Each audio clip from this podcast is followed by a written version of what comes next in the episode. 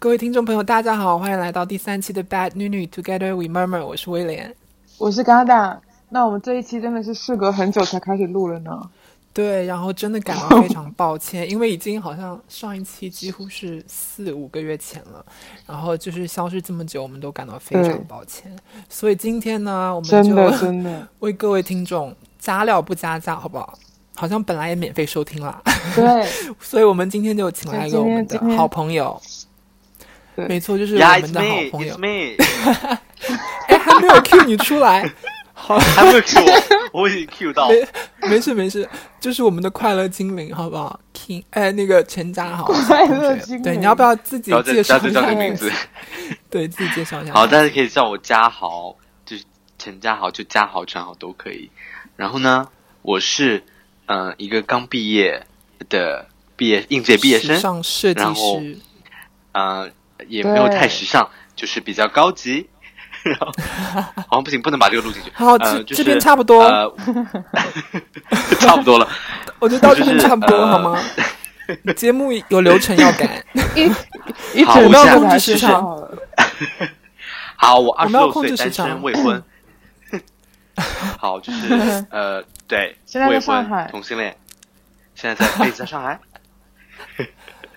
好啦，够了。其实我们这一期跟。其实我们这一期跟上次那期的差别还蛮多的，比如说威廉他现在已经离开欧洲了。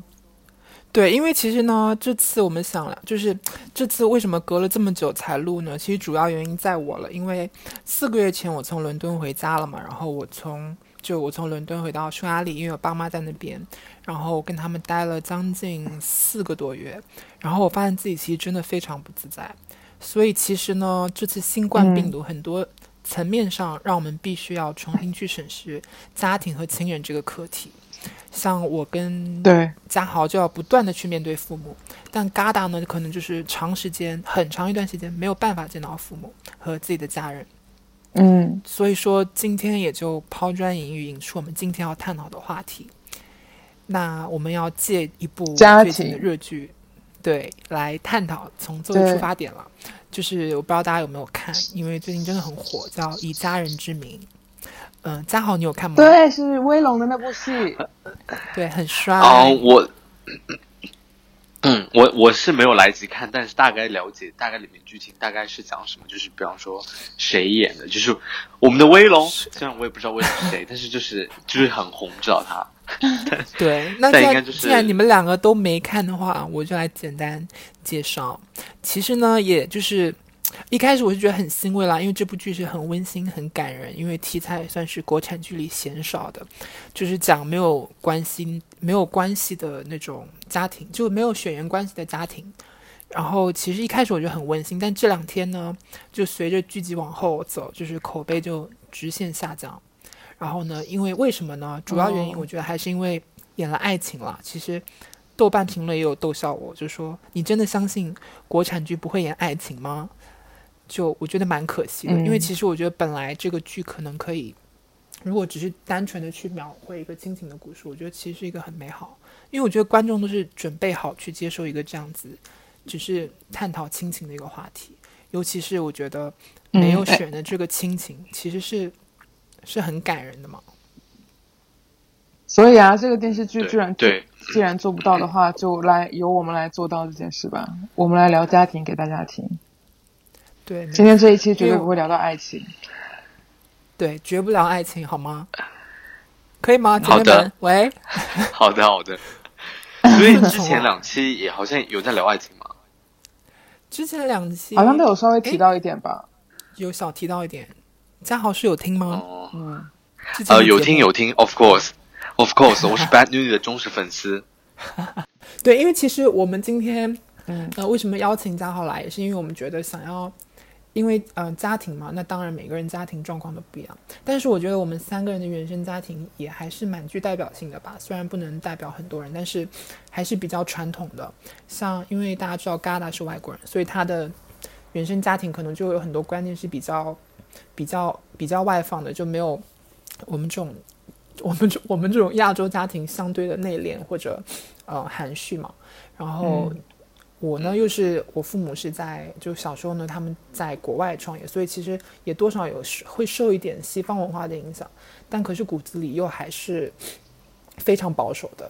那中国宝宝对，那好的情况你自己说。呃，我的情况就是我，但我觉得就是，虽然说虽然说，我觉得其实就算是中国家庭的话，就是。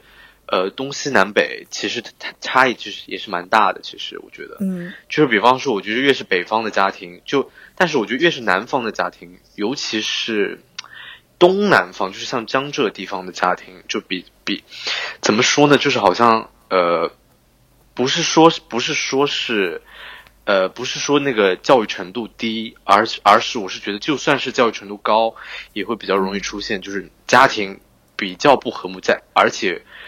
男方基本上都会有小三，就是说直白一点，会出现这种。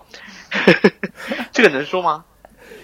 是真的是真的，我我发现这个事情。你你你作为 bad 女女，你就是要敢说。I dare you, you bad 女女。那你那你那你觉得南方多小三的南南方多小三的原因是什么？因为因为我觉得我发现了一件事情，就是比方说像就就是说。就是他们会说是，比方说他们一听到我是浙江人，他们就会觉得啊，那浙江人非常非常会赚钱。然后，但是呢，就是但浙江人会赚钱，但他们不会说啊，浙江富的人特别多。其实未必富的人特别多。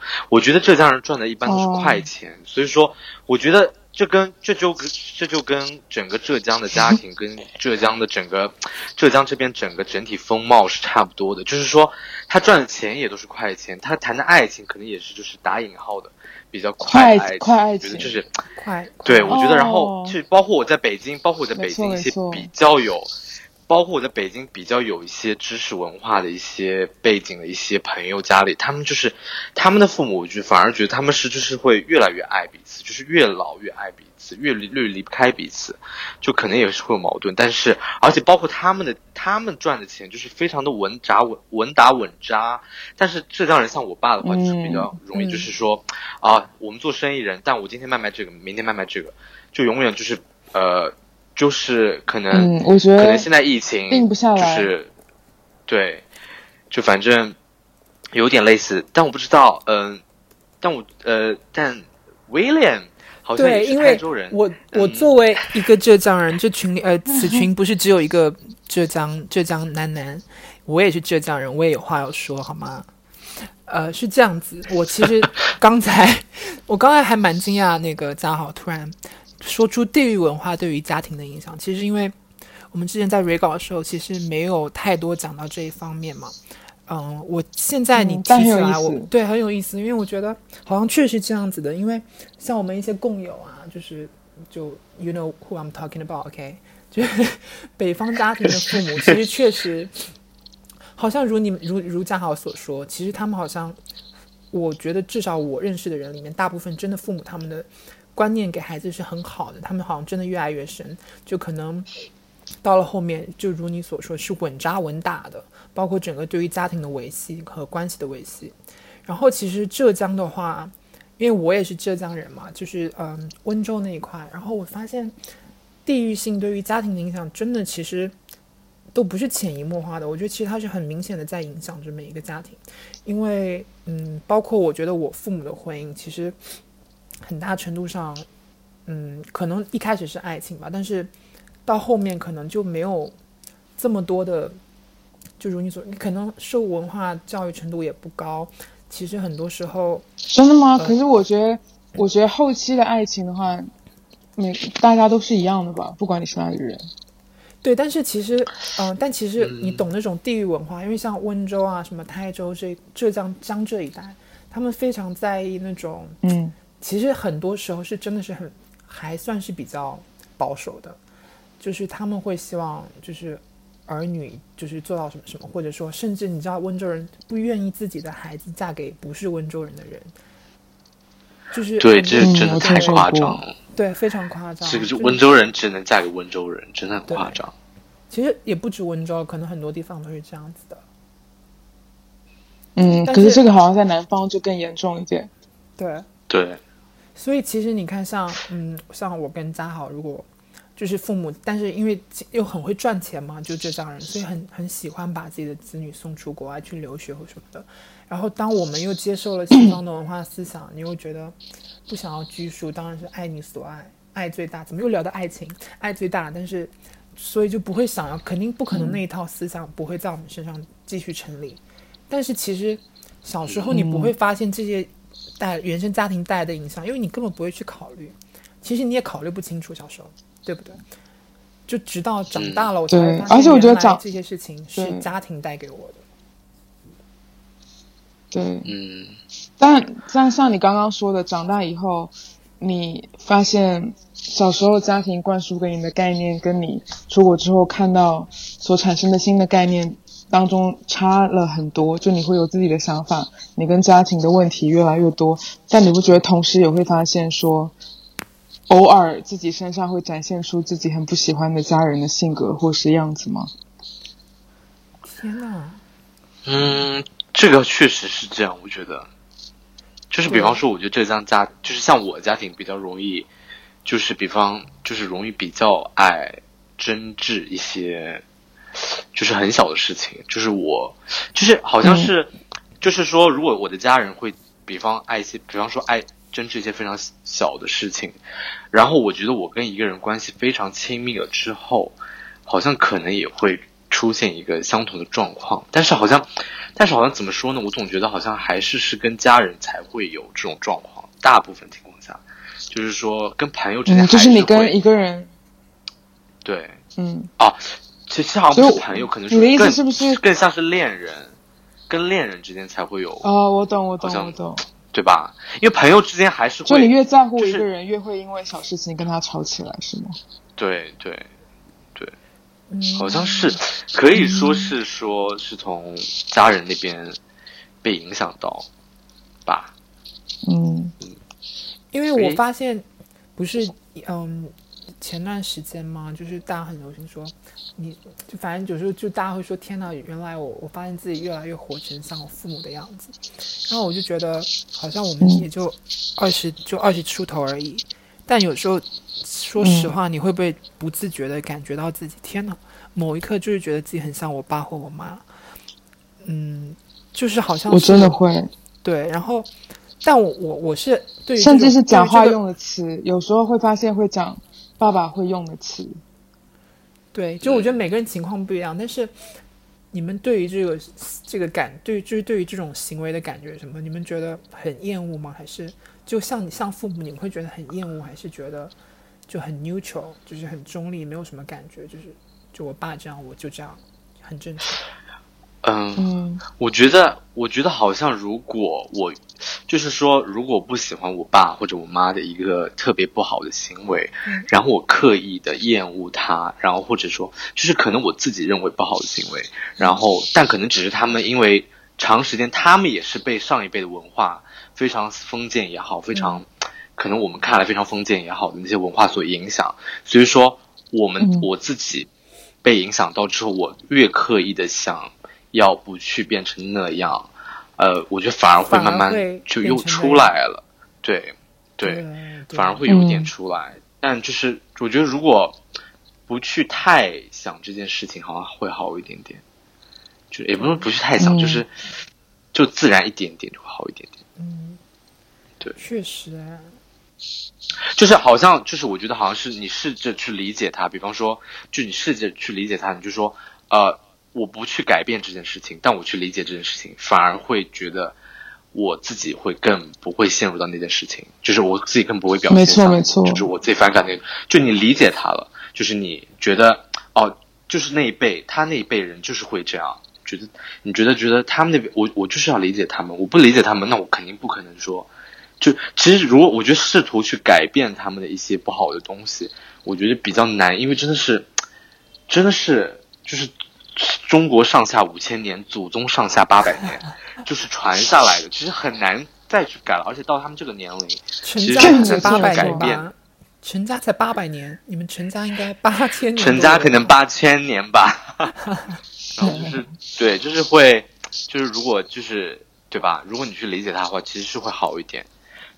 嗯，就是有点，就是有点像是我平时跟我妈，就是如果越唱反调，这个架会越吵越凶，就反而如果是。静下来，就是不能说是顺顺从，就是静下来，然后就让他去吧，一一击破，对就好了。所以，所以我想请问，请问各位，现在是一个大家都是，就我不知道是我身边的同龄人都是这个趋势，就嗯，至少我自己是觉得我会越来越不想要跟我的父母就是做一些嗯价值观上面的博弈，就是因为我觉得可能就可能我是尝试理解他们了嘛，所以就是我觉得他们可能真的是没有办法改变那种思想嘛，所以我就甚至不会尝试去去改变。嗯，但是我不知道这个行为就是到底是不是合理的。就是如果，因为其实我觉得我不理解他们，就是我尝试理解了，但是理解了不代表我就是内心里是真的欣慰的，因为我觉得我们的价值观就是不同，嗯，就是有偏差。然后我可以尝试理解你，但是嗯，他还是不合的。就我理解你，不代表他们就相融了。所以其实就我觉得你理解只是一个。可能就是一个暂时的方法吧，就是让这件事情度过。可是其实那个事情还是在那里，所以我不知道，就是我觉得现在很多时候就是法，就其实真正的问题就在于我们没有办法去，因为我觉得理这个理解一定要是互相的才行。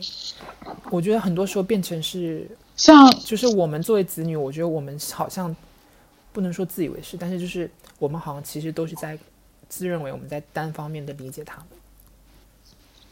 嗯嗯，我我的状况是，大概两年前的时候，我跟我爸有过一次坐下两个人好好谈的状况，然后那一次也是也是因为大吵，然后我们那次大吵的原因也是因为我们对某件事情的观念很不一样，然后我们就吵起来了，双方都觉得对方讲的是错的，然后我们那天坐下来谈下来的结论就是，我们以后如果有任何的 argument。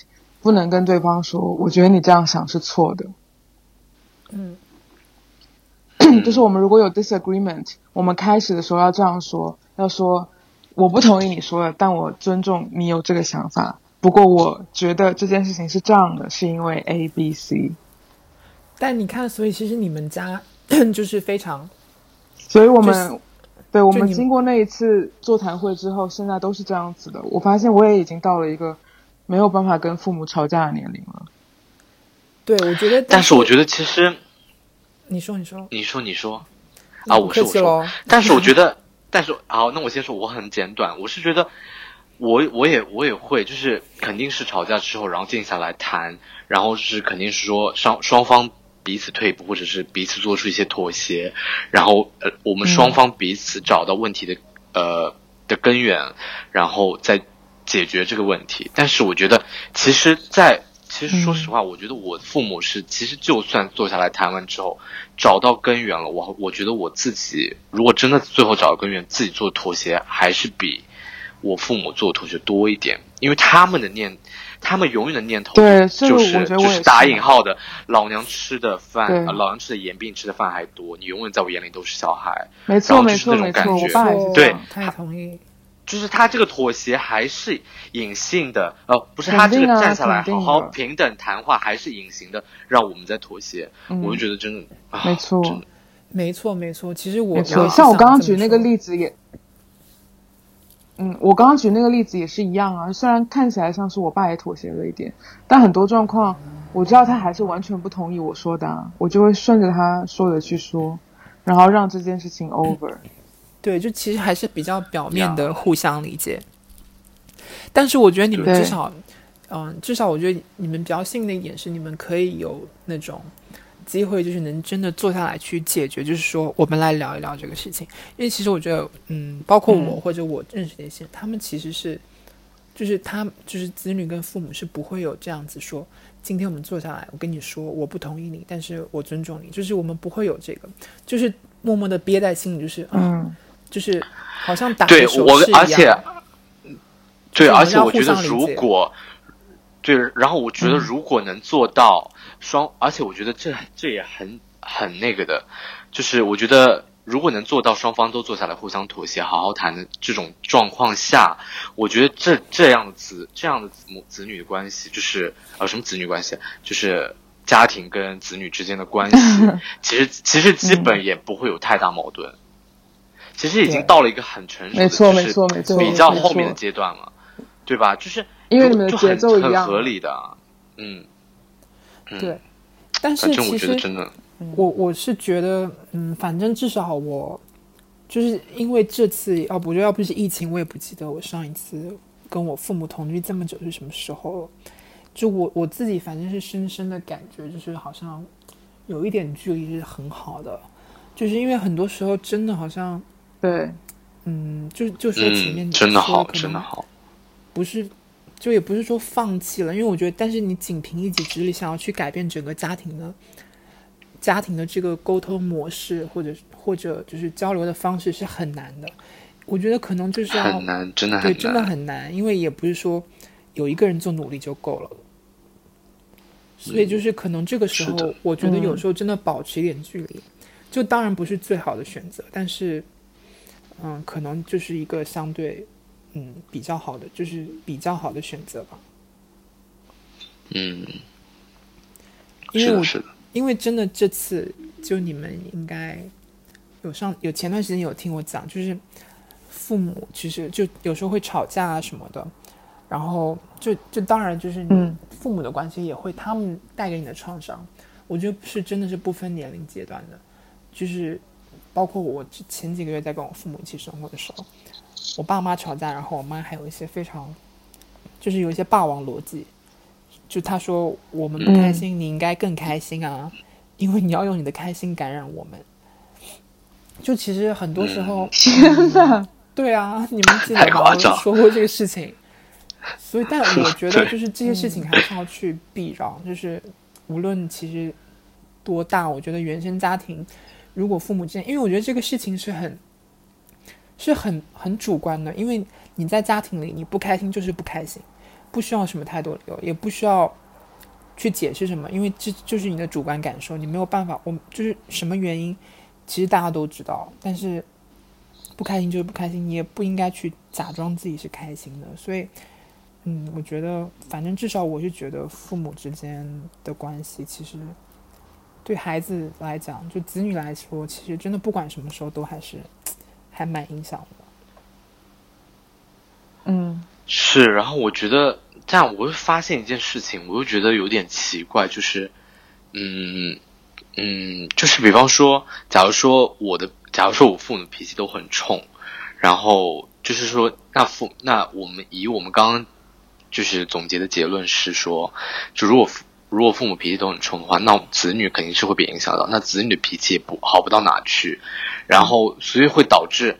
所以导致，假如说这两个人脾气都很冲，那他们俩之间也会很冲，所以说就会有点像是负负得负的感觉。就他，但比方说像我一些很，对，就是个恶性循环。如果像我一些很就是很也不冲，然后也很心平气和坐下谈的那种性格的父母，然后培养出子女也是心平气和的子女，那可能就是越来越心平气和，可能就是嗯，就非常心平气和，然后就这样那。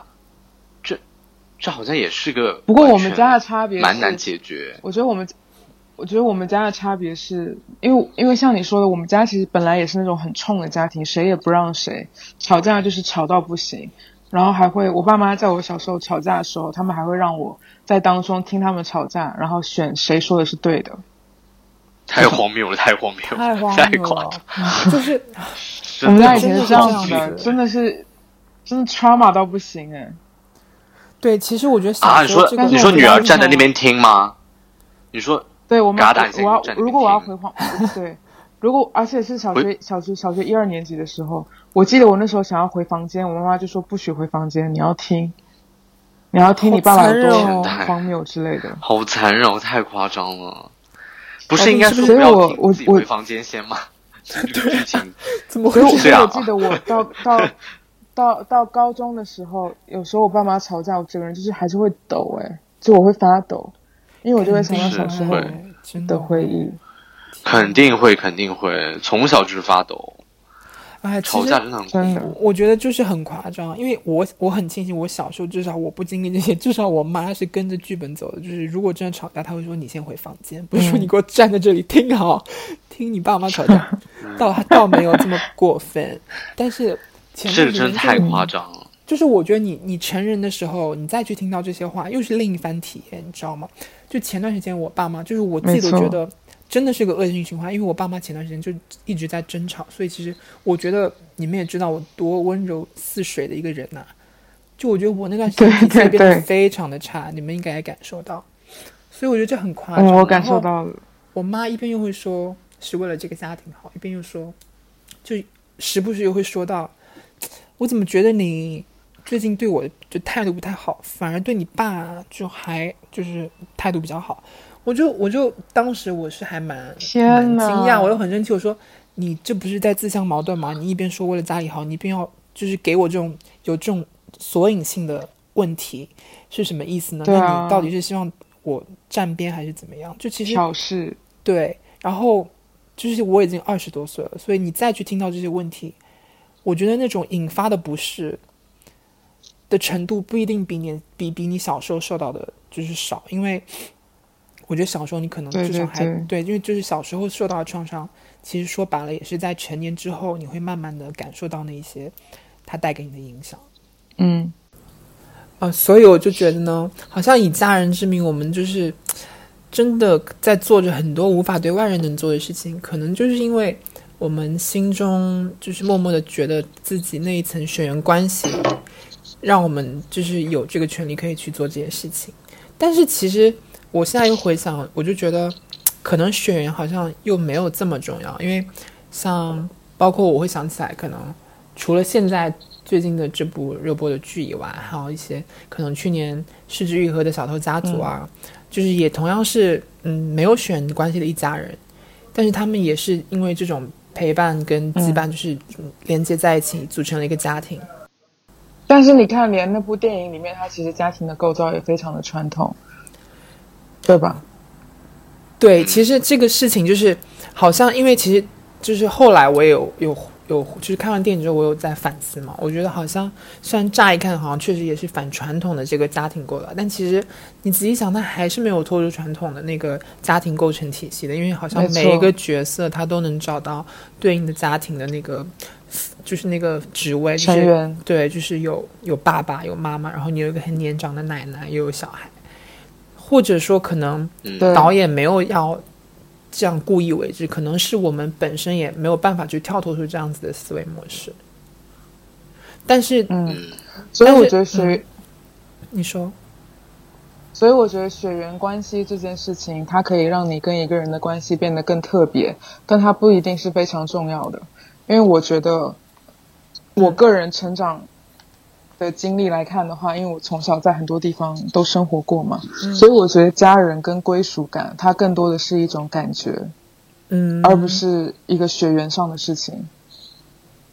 嗯，我同意。就我觉得，如果我跟你们在一起的时候，我有一种归属感，跟我有一种 I belong here 的感觉，这对我来说就是家了。或者家可以是一场很好看的电影，我在看电影的过程中也会有归属感。我看了一本很好看的书，我也会有归属感。家它其实可以是个很抽象的东西，不一定是那么死的血缘啊，或者说，嗯，你知道，嗯，但是，但是我我自己觉得啊，就是比如说，我们私下有时候也会开玩笑说，就是我说，好，刚刚我觉得你们就是我的家人，就是因为我们关系太好了，然后就是我觉得我们之间的那种情感比重，就是已经就是绝对不亚于我真正的就是我的父母跟我的哥哥们。但是我其实说这个话的时候，我我想你们也知道我是在开玩笑，因为我觉得我可能像我自己就没有办法跳出这样子的思维模式。我觉得就算我们再好，在我心里可能你们也就是是朋友以上以上，但是家人又未满，就是我不知道怎么去做这个区分，因为我觉得就对我而言，好像家人就真的是就有就是会被一些东西给框定住的。就是可能确实他是什么意思？所以我不是你的家人。嗯嗯，我觉得家人有家人，我觉得你是我的亲人。那亲人跟家人的差别是什么？嗯，什么定义了亲？什么又定义了家人呢？我觉得，我觉得就是我觉得为什么我可以是亲人，但不可以是家人呢？我觉得这这这种，就是你懂吗？就是因为家对我而言，就可能不是对我而言，就是我觉得是。呃，不仅是对我而言，这个社会而言，可能家庭就是家人这个事情，它就是隶属在那个家庭的传统的构成体系里的，就它真的是一个家庭的一个角色。就是我我的意思就是说，那那你这句话说的不就等于说，如果如果如果你要是我的家人的话，你一定要追从传统体系，你才能是我的家人吗？这样讲合理吗？不不不合理，但是就是不是要吵架哦，就是是我支吵架哦，就是是我支持的，我 我很愿意这么想，但是呢，但是好像我自己现在没有办法跳出去这样子模式，就是这个思维模式，你能明白我意思吗？嗯，我明白，我明白，我觉得就是你们俩对，我觉得就是你们俩对家人的定义不一样而已，其实完全只是，嗯，你们只是都，你们只是把这种亲密度都用家人这个。就是如果亲密度达到那个高度了，然后你可能会说我们就是家人，然后嘎可能觉得就是嘎对家人定就是家人 A 家人 B，但是连呢可能就是觉得有就是亲密度来分的话，可能最高的是家人，然后就包括可能有血缘关系，然后再是亲人，然后再是好朋友，然后再是朋友。没有，也不是，也不是，就是就是就是我我觉得我我更多的是我的意思就是说。呃，亲人家人可以是一样重要的，在我这里，但是我我觉得我没有办法把亲人当成是家人，因为就是我觉得，所以我的意思就是说，我自己没有办法跳脱出那个传统的思维模式，就是我觉得我们很好，但是可能我们就是因为没有血缘关系，所以你在我这里，如果要去定义的话，我没有办法把你定义成一个家人，这个这这个事情就是没有任何的伤害的事情，就是。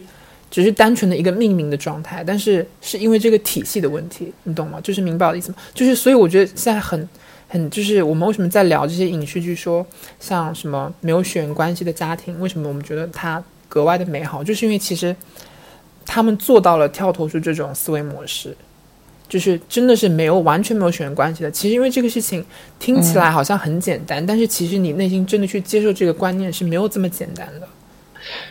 就包括哪哪怕是法律上也是一样，因为今天你把我当家人很 OK，可是这个社会不会让你因为你把我当家人，而我就真的成为你的家人。因为今天如果我我出车祸，我在医院需要一个人签字，是要我的亲人，是真的是血缘上的亲人才可以签字。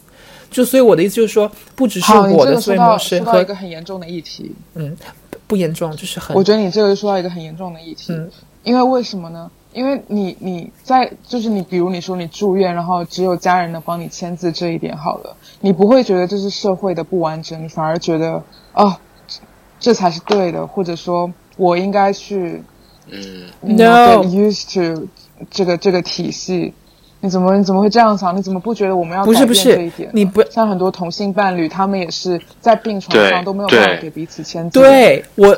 等一下，你先别急。我觉得我不是，我不是不想改变。我现在在跟你讨论，就是因为我说 我要改变，但是我觉得我现在没有办法跳出去这样的思维模式，是因为现在这个事情太固定了，你懂吗？所以我们在聊。但你就有种这就是现实，我要接受这个现实的感觉啊！你怎么会就这样 let it be 呢？我我觉得，我觉得连可能已就是在陈述这件事情，他的陈述，对，他没有说真的要妥协这件事情，对对对，而且。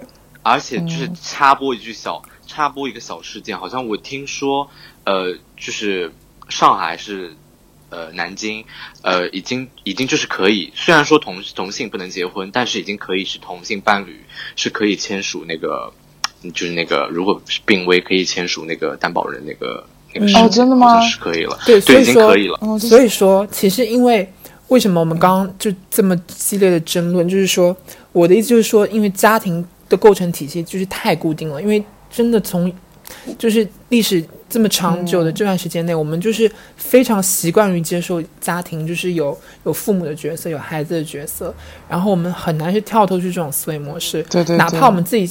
内心是非常想要、非常渴求的，然后社会的现状也是这样子，所以其实我们包括我们现在看到很多新的影视剧，然后会去拍这样子的题材，我们都是很开心，因为就是觉得好像我们能够看到一些更多元的家庭的构成，对啊，对啊。然后说到为什么我我我我会觉得血缘这个东西非常不重要呢？因为当我们看到一些所谓的多元家庭的构成，像一些 trans family 一些。一些新的 LGBTQ 他们组成的组成的 family，其实他们的 bond 也非常非常强，但他们就是真的一点血缘关系都没有啊。包括我觉得像。嗯，我觉得家庭这个概念可以被更打开一点吧。可能它就真的是一个小的 community 也是可以的。就就比如说，就比如就是所有同性恋都看过的 House，就是那个 Paradise Burning。我觉得可能整个 House of Extravaganza 它就是一个就是家庭，它就是一个每个人之间都是家人关系，因为那就是给人一种真的是一个给人归属感的地方。就如你所说，就也没有任何血缘关系，但是那种彼此的精神上的契合和那种。相照都是，我觉得家庭组成最重要的元素之一了。对。所以啊，刚才聊了这么多，我觉得，嗯，家庭这个概念呢，我觉得就确实是可以值得让我们去更加勇敢一点去思考的。我们可以把它想得更宏观一点，因为它就是还有很多可能性存在嘛。就是所以我们没有必要一直局限在那种传统对于家庭的定义。所以看到这么多呃影视剧题材去拍拍这种。呃，新的这种家庭观念的，我觉得其实是一件很值得令人高兴的事情。那聊到这这边呢，我觉得我们还是蛮值得跟大家分享一下我们自己心中可能对于家庭的那种美好的理，就是美好的状态是什么样子。嗯，或者说我们心中理想的家庭的状态是什么样？看未来的话是吗？没错，没错。嗯嗯。那我觉得，因为家庭这两个字对我先说吧，因为我觉得家庭这两个字对我来说，它的关键词应该是归属感。所以，我理想的家庭可能是未来可以在固定的一个城市一直一直生活，然后有一个一直陪伴我、爱我的人。然后我不管我们我们是什么样的关系，我只希望 he is like dear。然后我希望跟我父母的关系可以一直维持的很好。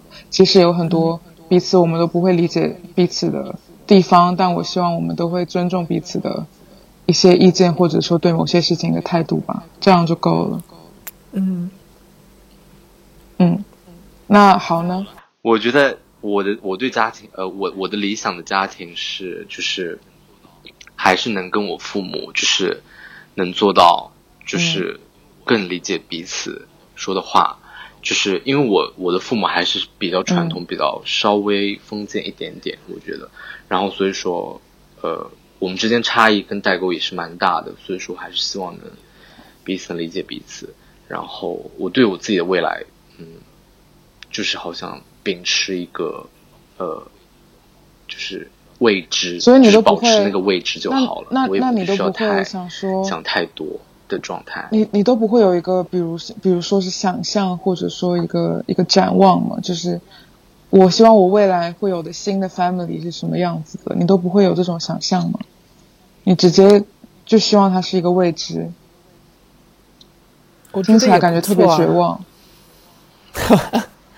对，就大致啊，有一点点，听上去有一点点绝望，但是我觉得。呃，如果把我这个预期，就是因为其实说实话，因为我们也是我我跟莲也属于 LGBT 群体，因为如果把我们这个预期变得非常高的话，其实是首先是有一点难达到，但是其实是可以达到的。我觉得未来肯定是可以达到的。但如果已经把这个就是这个未来定好了，就是也不说定好，大概的定好，我觉得 也蛮绝望的。不知道为什么。就是可能就是啊，未知会更有希望一点。哦，哭啦！但也不是哦，但也不是哦。但我觉得其实未来，其实其实说实话，我觉得我对未来就觉得可能是肯定是对同性恋的，包括这 LGBT 整个群体，呃，肯定是越来越好的，不可能是越来越差，绝对不可能。就是也对吧？我觉得是嗯，所以说还是对我相信相信的力量比较有希望。我也相信，相信真的是好了。我那我我分享我 我心中想的家庭。好，所以连呢连呢？我觉得就是最好呢，就前面也说到，我觉得家人之间就是可能保持一些距离，有时和一些给彼对方彼此一些空间是很好的一件事情。所以我希望就是你知道，最好是我心中我自认是家人的人，可以能够住在。同一栋楼，然后就是楼上是我爸妈，然后左边是豪，右边是嘎，然后就是彼此知道那个密码锁的密码，好可怕哦之类的。就是我觉得，但是你们不知道我的，最好是有问过我的意见吗？我觉得，我觉得家人之间要有分寸感了，因为有时候就是你知道，好像大家太就太太太家人，就是会哇，好像做什么事情都理所当然。当然，我平时是多没分寸啊！对，我希望你注意一点。我觉得家人也应该对你 说一声，你也你也需要我希望我妈有分寸一点。我觉得。好可怕！对，我觉得就是我觉得分分寸感啦，就是彼此都要有一个那种保持一些距离和一些，但是当然亲密关系也是，我觉得因为就是要有那种张弛的那种互动才行，不然就是你知道太亲密，有时候真的也是蛮窒息的一种感觉。无论是家人还是朋友还是亲人，我是觉得这都蛮重要的。所以，嗯，但是。但是我觉得连，但是我觉得连你刚刚说，就是说你知道你父母的密码，然后父母不知道你的密码，我觉得这样子到后面也会形成呃，我觉得一个不好的走向，就是听上去可能是我希望我的父母有点分寸，但是可能可能这个走向也会走偏到最后。对，因为我现在在觉得我个人的理想状态，我觉得到时候如果真的注意到了，我爸妈也不可能不知道我的密码。OK OK，不好意思，对，好独裁哦，没错。